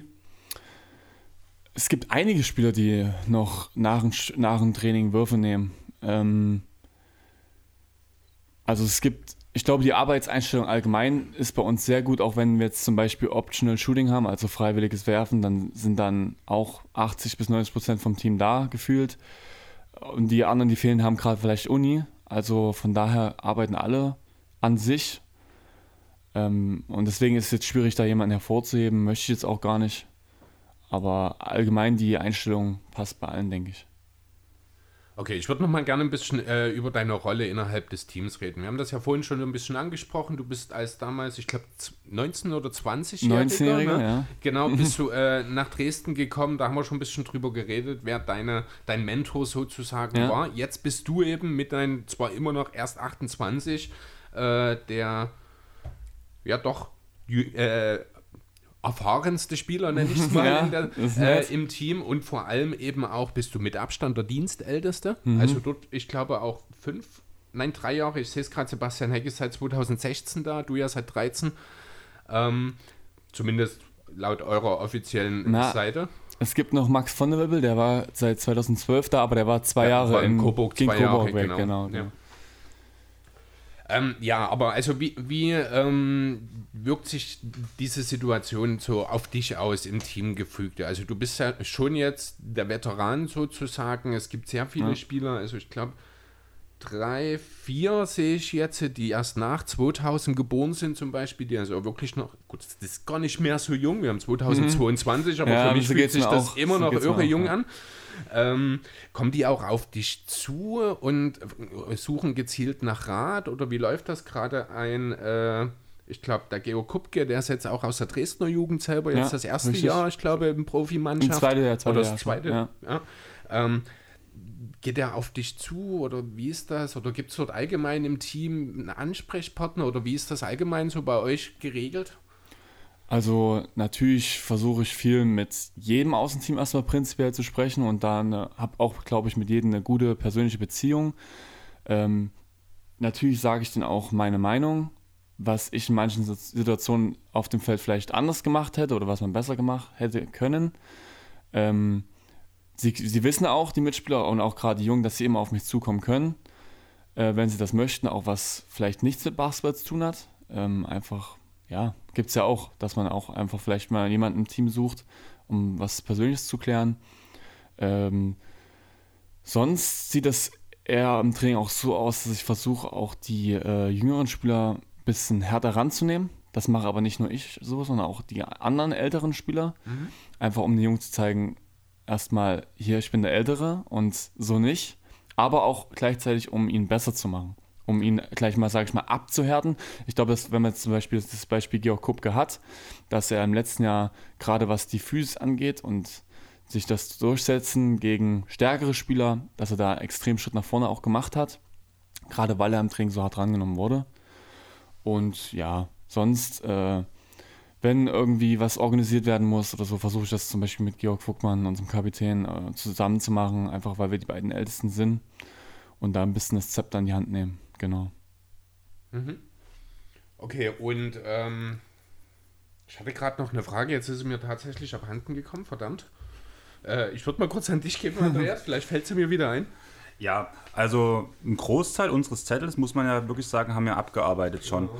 Ja. Ähm, eine Frage würde ich mir für später noch aufheben, so mhm. als Abschlussfrage. Ja. Aber es gibt ja seit 17, 18 diese Local Player Regelung. Ja. Ähm, wie viel Zusammenarbeit besteht schon mit euren Jugendteams, die schon direkt bei euch mittrainieren? Also zum Beispiel beim Handball, bei mir war es halt, dass ich als 14-Jähriger oder 15-Jähriger angefangen habe, schon im Männerbereich mitzutrainieren. Mhm. Ein paar Jüngere waren ja bei dem Training auch anwesend, wo wir bei euch zugeguckt haben. Ja. Ist das, ab welchem Alter dürfen die Jungs, sage ich mal, bei euch einsteigen und im Training und mitmachen? Wenn das Talent natürlich stimmt und der Körper halt? Genau, es kommt, glaube ich, erstmal, wie du schon richtig gesagt hast, auf das Talent und den Körper drauf an. Ähm, wir hatten jetzt in der Vorbereitung einen Julius Bade dabei, der auch erst 17 oder 18 Jahre alt ist von der MBBL, der da mal die ersten Einheiten mit uns mitgemacht hat, um zu schauen, wie ist da der Stand. Kann er schon mithalten, das sah auch schon sehr gut aus in meinen Augen. Ähm, auf jeden Fall gibt es da einige Talente, auch in der JBBL gibt es gerade einen sehr interessanten Spieler, der jetzt schon für sein Alter ziemlich groß ist und trotzdem schon sich sehr gut bewegt, auch mit dem Ball, so ein bisschen wie ein Shooting Guard sich tatsächlich bewegt, obwohl er mit der größte Spieler auf dem Feld ist. Ähm, also kann man da gespannt sein, was da auch aus der Jugend bei uns kommt. Ähm, ja, und wie gesagt, jetzt mit Georg Kupke ist es vielleicht erstmal der Erste, der jetzt den Sprung zu uns in die erste Mannschaft geschafft hat. Ähm, ja, aber da wird bestimmt noch eins, zwei nachkommen in den nächsten Jahren. Was mir in der Vorbereitung auf unsere Aufnahme aufgefallen ist, äh, war die Tatsache, dass es im Grunde genommen jedes Jahr eine, einen Artikel gibt, Brian Neeson verlängert bei den Titans. ähm, ist das normal, dass es, also daraus schließe ich jetzt, dass für gewöhnlich nur Einjahresverträge äh, unterschrieben wurden für mm. dich meistens? Oder ist, ist das so? Oder ist das bloß ein Eindruck, der dort ein bisschen entstanden ist? Nee, also es gab meistens ein Jahr plus Option zum Beispiel, dass man wenn nichts Klares äh, kommt oder geändert wird, dass der Vertrag sich verlängert automatisch. Dies 1 plus 1 zum Beispiel. Mhm. Äh, aber trotzdem hat man immer geschaut, macht das Sinn? Ähm, wie, wie, wie sieht die nächste Saison aus? Welche Rolle hat man? Wie weit ist auch mein Studium? Das war natürlich auch immer ein Riesenaspekt. Ähm, und das hat immer gepasst für beide Seiten und deswegen ist es dann immer verlängert, verlängert, verlängert, sodass man jetzt letztendlich bei neun Jahren gelandet ist. Genau. Und es war auf jeden Fall immer in meinen Augen die richtige Entscheidung, weil immer das, was ich mir auch vorgestellt habe, eigentlich so eingetreten ist, kann man sagen. Es war also nicht unbedingt damals in 2013 äh, erwartbar, dass du zehn Jahre später noch hier sitzt, hier jetzt mit uns und über ja dann fast zehn Jahre Titans Vergangenheit reden kannst. Das ja. ist so nicht erwartbar gewesen für nee, dich damals quasi. Auf keinen Fall war das so geplant. Aber die, es ist so gekommen und man muss sagen, die Zeit ist so verflogen. Das ist Wahnsinn, wie schnell das alles verging und ja, genau. Wie hat sich der Verein in den Jahren verändert, seitdem du da bist? Das ist dann vielleicht auch ein interessanter Punkt, vor allem aufgrund der Länge, die du jetzt ja, also hat sich extrem viel getan natürlich. Man ist jetzt sehr, sehr professionell aufgestellt für eine Pro B, würde ich behaupten. Ich weiß noch, als ich hergekommen bin, das war das zweite Jahr an der Pro B überhaupt, da sind wir vom Spiel gekommen, mussten auch die Banden selber aufbauen, die Tribüne für den VIP selber aufbauen. Da gab es äh, am Spieltag selbst noch kein, ähm, kein Wurftraining oder so. Das kam dann jetzt alles erst mit der Zeit, die LED-Banden, die ganzen Helfer, die ganze Titans-Familie ist einfach gewachsen zusammen.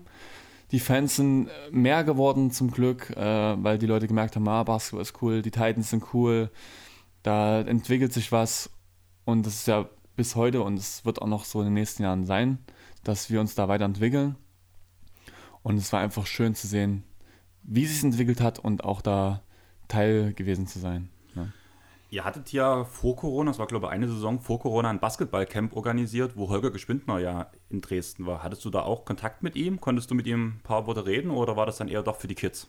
Das war dann eher doch für die Kids. Ich war selber gar nicht da, muss ich ehrlich gestehen. Ähm, ja, ich war im Sommer, wie gesagt, mal im Urlaub, ein bisschen Seele baumeln lassen, wie Nowitzki mal gesagt hat. Ne? äh, einfach mal ein bisschen abschalten. Also war natürlich immer mal in der Halle trainieren natürlich, aber wenn es am Wochenende oder so mal die Zeit gab, mal nicht in Dresden. Genau. Mal bei der Familie oder woanders, wie gesagt. Ja, gehört natürlich auch dazu, dass dann halt auch immer schwierig, dann mal Urlaub zwischendurch zu machen, wenn die Saison durchgetaktet ist. Ihr habt ja jetzt auch, ich glaube, am 2. Januar gespielt und ja, am zweiten richtig. Feiertag, wenn mich nicht alles täuscht, oder was der Wir haben am 23.12. Ah, nee, genau. und am 2.1. gespielt. Ja, ja ne, also das ist ja dann auch äh, ja, schon ordentlich. Also eine wirkliche Pause gibt es dann dort halt auch nicht. Ich würde gerne mal grundsätzlich äh, kurz die Thematik Profi-Basketball klären. Ist die Pro B, das muss ich jetzt einfach ehrlich mal fragen, ist das eine richtige anerkannte Profiliga? Wie es die ja. zweite und dritte Fußballliga auch ist, sozusagen? Oder ist das so, ich weiß gar nicht, wie man das dann nennt, halbprofessionell oder so? Wie genau ja. ist dort die Situation? Also, Georg Vogtmann hat das mal richtig gut gesagt. Es ist eine professionelle Liga, aber die vielleicht weiter unten angesetzt ist. Also, wenn es keine Profiliga wäre, dann würden, hätten wir letzte Saison nicht spielen dürfen. Stimmt. Ja. Wegen den Corona-Regeln zum Beispiel. Stimmt. Demnach ist es auf jeden Fall eine professionelle Profiliga. Mhm. Ähm, ja, genau. Also es ist Profi-Basketball. Aber man muss trotzdem es relativieren und sehen, okay, es ist trotzdem weiter unten angesetzt. Es ist jetzt halt eben keine zweite Bundesliga im Fußball oder so. Also das ist schon der, der Vergleich zum Fußball genau. eh schon alleine genau. wegen den finanziellen Mitteln. Mir ging es wirklich nur um ja. diesen reinen Status an der Stelle ja. natürlich. Genau. Ja. Aber auf jeden Fall ja, Profiliga. Okay. Das war halt, äh, muss ich einfach sagen, es war mir nie so ganz hundertprozentig äh, eindeutig und ja, was bietet sich besser an, als die Sache zu klären, wenn man jemanden vor sich hat, der genau in dieser Liga spielt natürlich. Ähm, okay. Hast du jetzt noch was, Andreas? Ich hätte halt noch die letzte Frage. Ich weiß nicht, hast du noch irgendwas? Willst du noch was erzählen? Du hast uns vor uns von einem 2,22 Meter Mitspieler erzählt. Ja, das war, das war in jener Zeit, weil wir es davon hatten, äh, von euren Größen, dass ihr auch nicht klein seid und äh, dass bei uns der Georg, der mit 2,13 der größte ist, aber ich euch ja erzählt hatte, dass der zu dem, oder mein, meines Wissens der größte Mann Deutschlands äh, zu dem Zeitpunkt war mit 2,22 Meter und ich mit ihm in der zweiten Regionalliga noch mal zusammengespielt hatte und ich ihm da den Ball immer mal ganz oben hingeworfen habe, er den gefangen hat, sich zum Korb gedreht hat und versucht hat, ihn reinzumachen und währenddessen vier, fünf Arme versucht haben, auf seine Brust zu schlagen. ja, das war schon witzig, auf jeden Fall. Ja, weil sonst hätte ich eigentlich jetzt persönlich nichts mehr, wenn du mich schon so fragst, Chris. Also ich hätte noch ein, zwei Sachen. Mich würde mal interessieren, ob es vielleicht noch irgendwie eine schöne Auswärtsfahrt-Anekdote gibt, die du zum Besten geben kannst, ob da vielleicht mal irgendwie was passiert ist. Denn Auswärtsfahrten halte ich persönlich ja schon für prädestiniert für, für sowas eigentlich. Ähm, Oder allgemein vielleicht erstmal, wie eine Auswärtsfahrt, ein Auswärtsspieltag für euch passiert, was da genau alles dazugehört. Ja, also Manchmal ist es so, wenn die Auswärtsfahrt sehr weit ist, dann fahren wir halt einen Tag eher, äh, gehen dann ins Hotel, trainieren am nächsten Morgen in der Auswärtshalle und spielen dann dort abends. Oder wir fahren ähm, am gleichen Tag mit einem großen Reisebus zum Auswärtsspiel und spielen dann dort direkt. Ähm, und das Auswärtsspiel, was mir, glaube ich, am meisten im Kopf geblieben ist, ist das in Münster vor das muss ich kurz überlegen, 2020, Anfang März, da ging das nämlich gerade mit Corona los. Mhm. Und ich selber war verletzt. Und wir sind dort zu acht oder zu neun hingefahren. Ich bin mitgefahren äh, als Support natürlich. Und dort waren noch das letzte Mal eine ausverkaufte Halle vor 3000 Leuten in Münster. Und wir haben tatsächlich das Spiel dort gewonnen. Die Halle war eine Minute vor Schluss richtig still. 3000 Fans waren still. Nur noch unsere Bank hat gefeiert. Das war, das war wie ein Traum. Also es war wirklich richtig. Es ist mir so im Kopf geblieben, wie diese Fans da ruhig sind. Die Bank mit ihren 10, 12 Leuten da, also mit den Physios etc., äh, da getobt und gefeiert hat. Wir das Spiel gewonnen haben und dann am letzten Spieltag äh, noch auf den vierten Platz gerutscht sind mit Heimvorteil theoretisch für die Playoffs und dann halt aber in der Woche aufgrund von Corona die äh, Liga gesagt hat, die Saison ist beendet. Mhm. Aber das ist so das Auswärtsspiel, glaube ich, äh, was mir am meisten Kopf geblieben ist, obwohl ich da gar nicht selber mitgespielt habe, sondern nur als Supporter war. Ja. Ja, das ist dann schon auch, ich glaube, wirklich hart, wenn man dann am letzten Spieltag mehr oder, oder so auf den letzten Drücker dann noch diese, diesen ja. Erfolg holt, diesen Heimvorteil generiert und dann wirklich kurz danach dann auch äh, die Info bekommt, ja, sorry Leute, aber wir müssen jetzt einstellen, das ist, ich glaube, auch schon echt hart, ja. äh, dann auch selber so motivationstechnisch das erstmal für den Moment zu verarbeiten. Du hast dich dort reingeklotzt, du feierst, du freust dich tierisch und dann, hey, nö, mhm. ist nie leider. Auf jeden das Fall. ich, das ist nicht schön, ja. Auf jeden Fall, aber für mich persönlich war es natürlich gut, weil ich konnte in Ruhe meine Verletzung auskurieren und habe da nichts verpasst, jetzt von der Seite betrachtet. Für das die Jungs und für ja. uns als Team fand ich es extrem schade, weil es wohl verdient war. Aber für mich persönlich, aufgrund meiner Verletzung, hat es mir dann einfach die Zeit gegeben. Mhm. Somit habe ich auch versucht, in der, in der schlechten Zeit Corona auch trotzdem das Positive zu sehen. Das war in dem Augenblick einfach die Verletzung, die ich in Ruhe auskurieren konnte. Ja, das ist natürlich auch immer wichtig, das Positive an den Sachen dann zu sehen, genau. Wir beide hatten ja auch ein Vorgespräch, was bei mir alles für Knochen schon so lidiert ja. sind. Also ich habe ja auch direkt mich im ersten Saisonspiel dieses Jahr verletzt und mir das Sprunggelenk gerissen. Mm, das geht Scheiße. mittlerweile wieder. Was waren so die schlimmsten Verletzungen, die du hattest und wie hast du danach die Reha, blöde gesagt, praktiziert? Ja, also ich hatte ja vorhin von meinem Italienunfall schon mal erzählt, wo ich mir das Handgelenk kompliziert gebrochen hatte, wo ich auch zwei OPs hatte. Da hatte ich dann Ergotherapie, wo ich die Bewegung komplett neu erlernen musste. Aber da hatte ich auch ein gutes Team in Jena, die mir da extrem geholfen haben, sodass wieder alles ist wie vorher zum Glück. Sonst na, die Klassiker halt umgeklickt, äh, umgeknickt, äh, auf dem Fuß gelandet von einem Gegen- oder Mitspieler. Ähm, ja, und da einfach wieder die Stabilität reinbekommen. Ich tape jetzt meine Fußgelenke. Äh, fühlt man sich einfach besser und ist doch einfach auch ein bisschen sicherer. Und ja, die schl schlimmste Verletzung war tatsächlich dann ein Sehnenriss, den ich dann 2020 hatte, kurz bevor halt Corona kam, äh, was am längsten gedauert hatte. Da musste ich erst mal sechs Wochen komplett pausieren und dann langsam wieder mit dem Aufbau anfangen. Und da haben wir mit der Aktivphysio, ja, unsere Physiotherapie, extrem gute Physiotherapeuten, die da jeden Tag eigentlich für mich da waren. Ob das jetzt Lymphdrainage war, ob das Übungen war, die wir zusammen gemacht haben, ob das einfach mal auch das Massieren war, ähm, sodass ich da auch wieder komplett zurückkommen konnte und da keine Nachfolgen oder so habe, zu glücklicherweise. Auch unsere Ärzte mit ähm, Dr. Klein und Dr. Deile, die immer für uns da sind, wenn irgendwas ist. Auf jeden Fall äh, sehr, sehr hilfreich. Würdest du dich selbst eher als vom Verletzungspech verschont gebliebenen betrachten? Wahrscheinlich schon, oder? Definitiv, definitiv habe ich da äh, mehr Glück gehabt als andere. Ich hoffe, das bleibt so. Ich habe zum Glück einen Holztisch, wo ich dreimal klopfe. äh, genau. Ich beneide dich drum.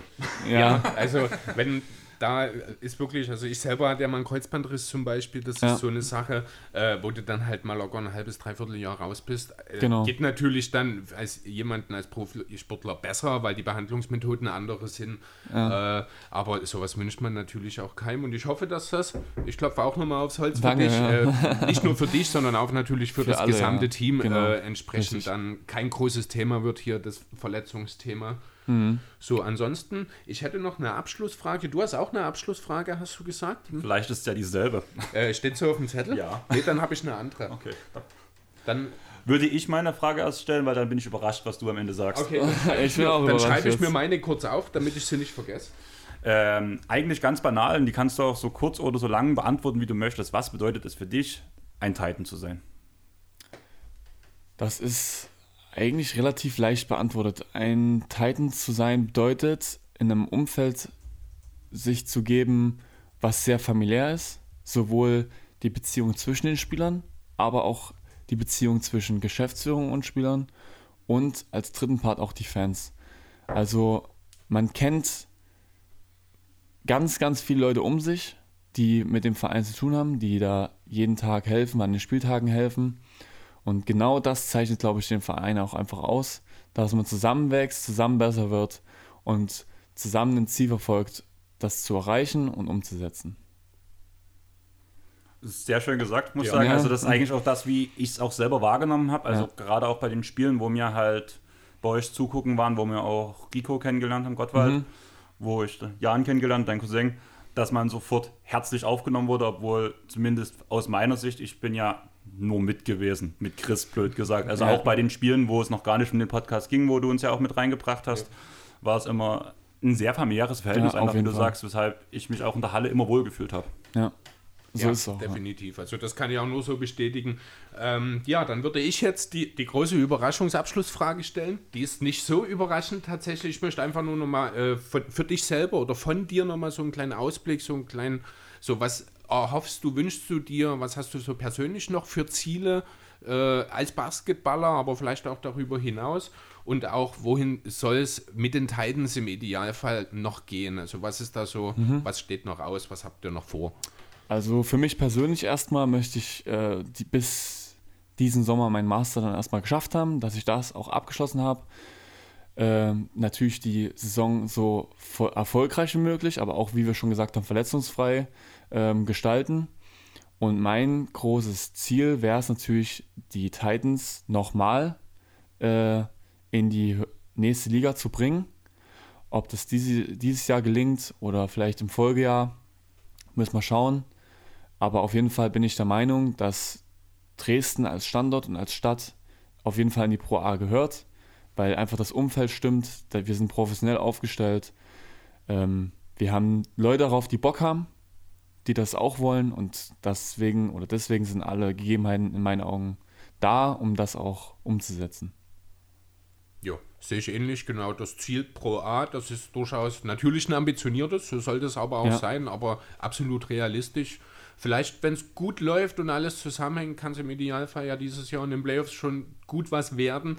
Will jetzt nicht die Erwartungen zu hoch schüren ja, in schauen, rum. Genau. Ähm, auf jeden Fall, wenn man aber als Tabellenführer jetzt hier sitzt und drüber redet, dann muss natürlich auch ein Stück weit der Aufstieg dann auch das Ziel sein. Hast du für dich persönlich noch irgendwelche Ziele, die du gesteckt hast? Vielleicht also irgendwie ein Meilenstein in, seiner, in deiner Karriere, den du erreichen willst? Oder Gut, du hast jetzt selber schon gesagt, du bist nicht so der Boxscore-Typ, aber willst du vielleicht auch mal ein 30-Punkte-Spiel machen oder so? Hast du da mal irgendwie Interesse daran verspürt? Äh, also was so Statistiken angeht, gar nicht. Einfach. Den Blog vielleicht. Ja, vielleicht mal. Ich hatte ja wie gesagt einen, aber dass der dann auch äh, gescoutet wird, nee. Äh, einfach die Saison, wie gesagt, schon so erfolgreich wie möglich gestalten und ich habe einfach auch extrem Spaß gerade wieder mit Basketball und das soll einfach so lange wie möglich so bleiben. Denn ich glaube, das ist das Allerwichtigste, dass man auch Spaß hat in dem, was man tut und Spaß am Basketball hat. Ja, ich glaube, einen schöneren Abschlusssatz hätte ich mir jetzt auch nicht ausdenken können, oder? Ähm, nicht wirklich. Die Frage wäre halt gewesen, ob du noch irgendwas sagen möchtest. Sonst würde ich einfach langsam in die Abmoderation gehen. Äh, ich würde einfach nochmal Danke sagen an den Support in meiner Heimatstadt, die wirklich seit Tag 1, seitdem ich auf, auf den Naht gegangen bin, immer, immer für mich da waren. Meine Jungs, die sind bis heute die äh, gleichen geblieben. Einfach vielleicht nochmal an der Stelle, weil ich gerade an die da gedacht habe. Danke an nach Arnstadt und die Jungs und die Familie. Dann musst du ja nur noch dafür sorgen, dass es auch alle hören. Ja, ja, das kriegen wir hin. Dann würde ich sagen, Chris kennt das ja schon. Wenn ich in die Abmoderation gehe, ihr könnt euch zurücklehnen, wenn ihr wollt. Ähm, folgt auf jeden Fall den Dresden Titans, sowohl auf Instagram, Facebook, Twitter sind sie auch, habe ich gefunden. Ja, dich habe ich, nicht, dich hab ich nicht auf Twitter gefunden, muss ich sagen. Möchtest ja, ist auch nicht relevant, also Twitter ist nicht wichtig. Okay, und möchtest du dein Instagram-Handle raushalten, äh, raushauen oder ist das zu privat? Nee, also Brian Nyson, wer mich, wer mich auf Instagram finden will, kann das gerne machen, aber ist jetzt auch nicht so wichtig. Okay, ja, manche legen da ja Wert drauf. Dein Profil wirkt ja noch sehr privat, deswegen wusste ich nicht, mhm. ob ich es direkt raushauen genau, soll. Deswegen ja. war halt die Frage. Sonst, der Forza Blue, die gibt es ja auch auf Facebook und auf ähm, Instagram. Auf Twitter habe ich sie auch nicht gefunden. Denen auch folgen. Jetzt kommt eine ganz große Auflistung. Harry Busch, der halt, wie gesagt, die, äh, den Titans-Song, den wir als Intro haben, für das Segment gemacht hat. Der läuft mittlerweile als Fuchsbau Audio. Und ja, folgt uns auf Instagram, Facebook, Twitter. Und You. Und Wird man auch einfach nochmal mitgenannt haben. Okay, nehmen wir noch Ju von Dölchen mit. Damit haben wir unsere richtigen Intro noch. Und ja, es wäre cool, wenn ihr halt zum ersten Mal reinhört. Lasst einfach ein Follow da. Wir werden halt immer den dritten Mittwoch im Monat eine Titans-Folge jetzt droppen. Sonst kommt jeden Sonntag um 17 Uhr eine NBA-Folge. Und die nächste müsste wieder ein Recency Talk oder sowas sein. Danach nehmen wir die Netz unter das Mikroskop nochmal. Und dementsprechend, wir würden uns über eine Rezension im Apple Podcast freuen, über eine Rezension im Spotify. Und ich würde sagen, wir haben es jetzt geschafft. Wir können dann, also du kannst langsam arbeiten gehen, ich kann einkaufen gehen und du kannst dann wahrscheinlich ins Training gehen. Genau, heute Abend, ja. Und deswegen würde ich sagen, danke, dass du da warst. Tschaußen. Danke an euch. Ciao. Ciao.